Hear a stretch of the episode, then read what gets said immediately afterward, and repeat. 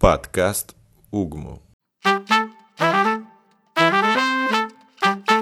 Всем привет! Это эксклюзивный эпизод подкаста OutSession. Он выходит не в основной ленте эпизодов, а по голосованию мы определили, что эта тема, которую мы будем обсуждать, она достаточно актуальная для большинства студентов, которые нас слушают. А Я пригласил Артема, моего друга.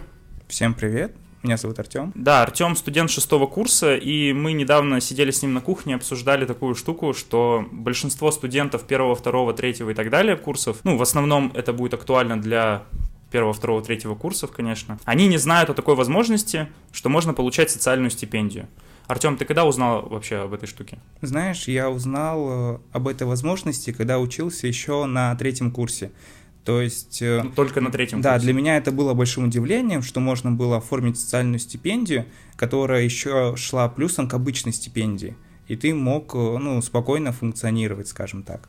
Да, это круто, но вот смотрите, даже Артем узнал об этой возможности только на, спустя там два года обучения на третьем курсе. Следовательно, мы хотим, чтобы это было более-менее доступно и чтобы это не, не переходило как какая-то сакральная тайна из рук в руки, а чтобы все могли воспользоваться, кто может этой возможностью. Ну давай начнем. Это будет достаточно короткий выпуск. Здесь будет такой четкий гайд. Если у вас есть что-то дополнить, обязательно пишите в комментарии. Это поможет, во-первых, нам улучшиться. Во-вторых, это самое главное, поможет всем остальным студентам. Давай вот начнем, Артем, так. Э, Я тебе буду задавать вопросы.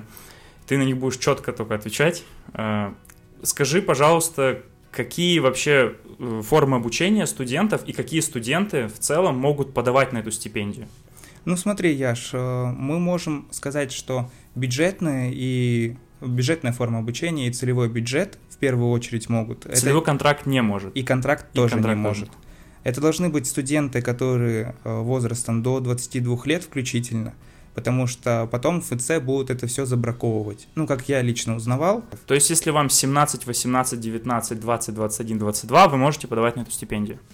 Да, и главное, вы не должны работать в этот момент, потому что любая работа, она э, будет фиксироваться как источник дохода, и когда вы придете в МФЦ, э, это все будет прогоняться через налоговую. Да, мы об этом сейчас еще скажем, что работать нельзя э, для этой стипендии. Вообще, ваш э, не только работа, ваш общий доход не должен превышать доход прожиточный, ну, прожиточный минимум. Он Ну да, это 13 около 13. примерно. 13,5 тысяч, да так.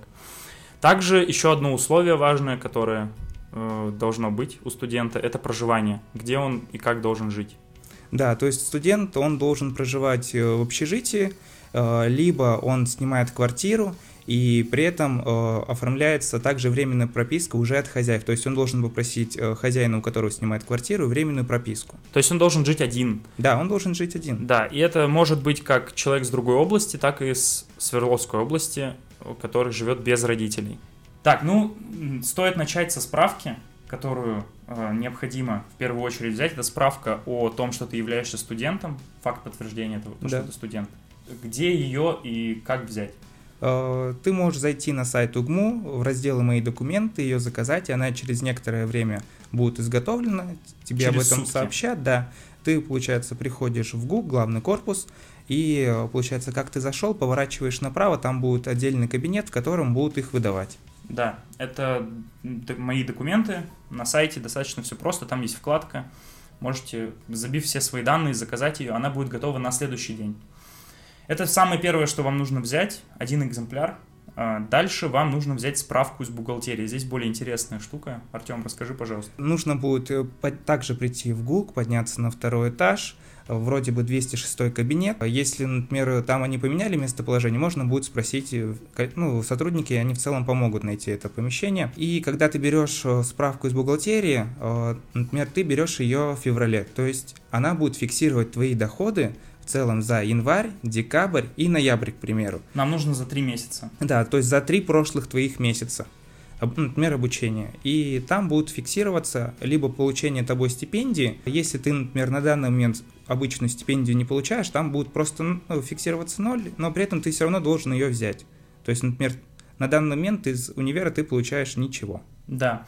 А, Эта справка необходима, и можно просто прийти в бухгалтерию и сказать, что вам нужна справка о доходах за три месяца. Они, думаю, поймут. Да, все верно. Да, ГУК 206 кабинет, по-моему, 206, второй этаж. Дальше, следующий этап – это регистрация в Екатеринбурге.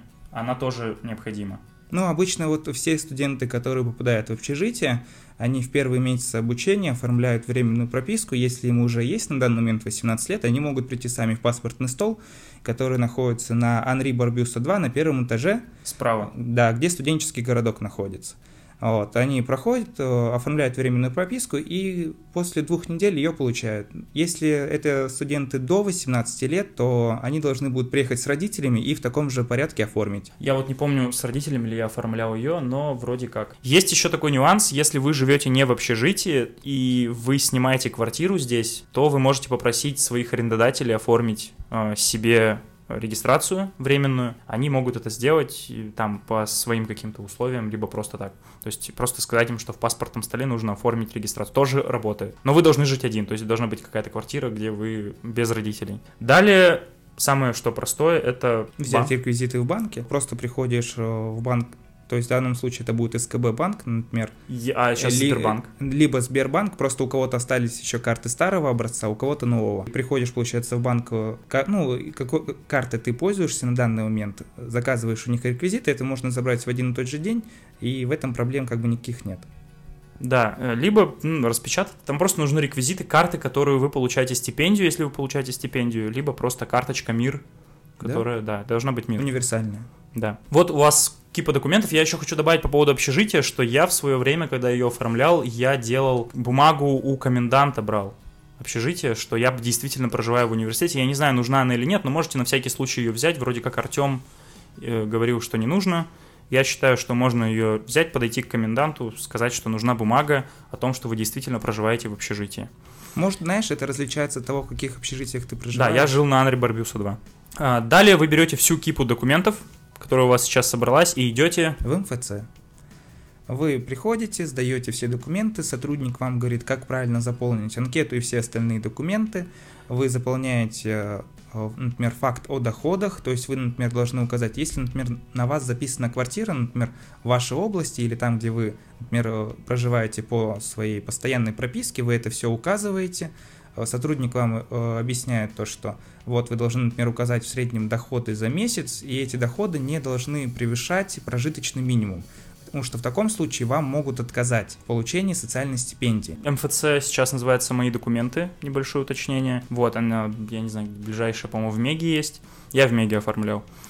Дальше, а, вы просто приходите и говорите такие фразы, что вам нужна социальная стипендия. Социальная стипендия. Если вас не понимают, вы говорите, что это будет адресная помощь. Если они это не понимают, то говорите, что вы хотите подать на малоимущего, одиноко живущего гражданина. Они точно хм. должны понять. Ну, вроде как там работают адекватные люди, поэтому все должно быть хорошо. Итак, когда вы, получается, подали все документы, проходит две недели, вам делают звонок о том, что справка готова, и вам ее нужно забрать. Забрать вам ее нужно в соцзащите, Соцзащита находится по адресу Хомякова 14А, если ничего не поменялось. Вроде как она там постоянно, такое небольшое двухэтажное здание. Либо могут спросить, например, у нас же несколько филиалов, скажем так, и могут спросить, где вам удобнее будет забрать.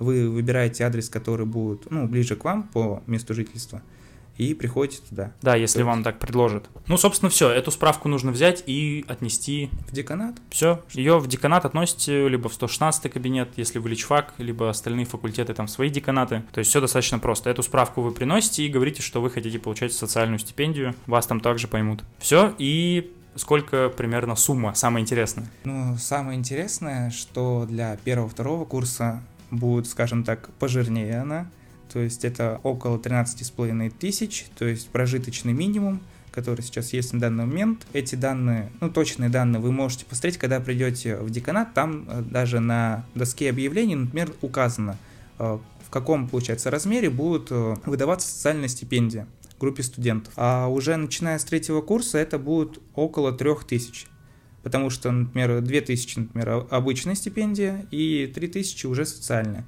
И самое забавное, что социальная стипендия, она будет действовать у вас в течение года с момента получения. И при этом, э, если у вас даже пройдет обычная стипендия, то есть вы плохо сможете сдать сессию, социальная стипендия с вами останется. Да, если вы начнете работать в течение этого года, до конца года стипендия все равно будет выплачиваться, но если вы будете переподавать и вы работаете, то вы уже не сможете получать эту стипендию. Так, Да, потому что нужно будет прождать еще три месяца, то есть это будет полное отсутствие доходов. Да, а, каждый год нужно обновлять эту справку, если Да. вы хотите получать эту стипендию дальше. Тот же самый алгоритм. Итак, чек-лист. А, Что вам нужно взять с собой? Это паспорт, справка с места учебы, справка о стипендии в бухгалтерии, э, о доходах. Также вам нужно будет взять номер счета карты, куда вы будете получать стипендию, и все это в, в мои документы МФЦ. Вот, собственно, все. Я надеюсь, у у вас все получится. А, Кто может, тот ее оформит. Обязательно это делайте, это очень хорошая возможность. Вот, а, я надеюсь, это как-то вам помогло. Спасибо Артему, который пришел. Тебе спасибо, я что позвал. Все, всем удачи. Я надеюсь, все получится. Пока. Всем пока-пока.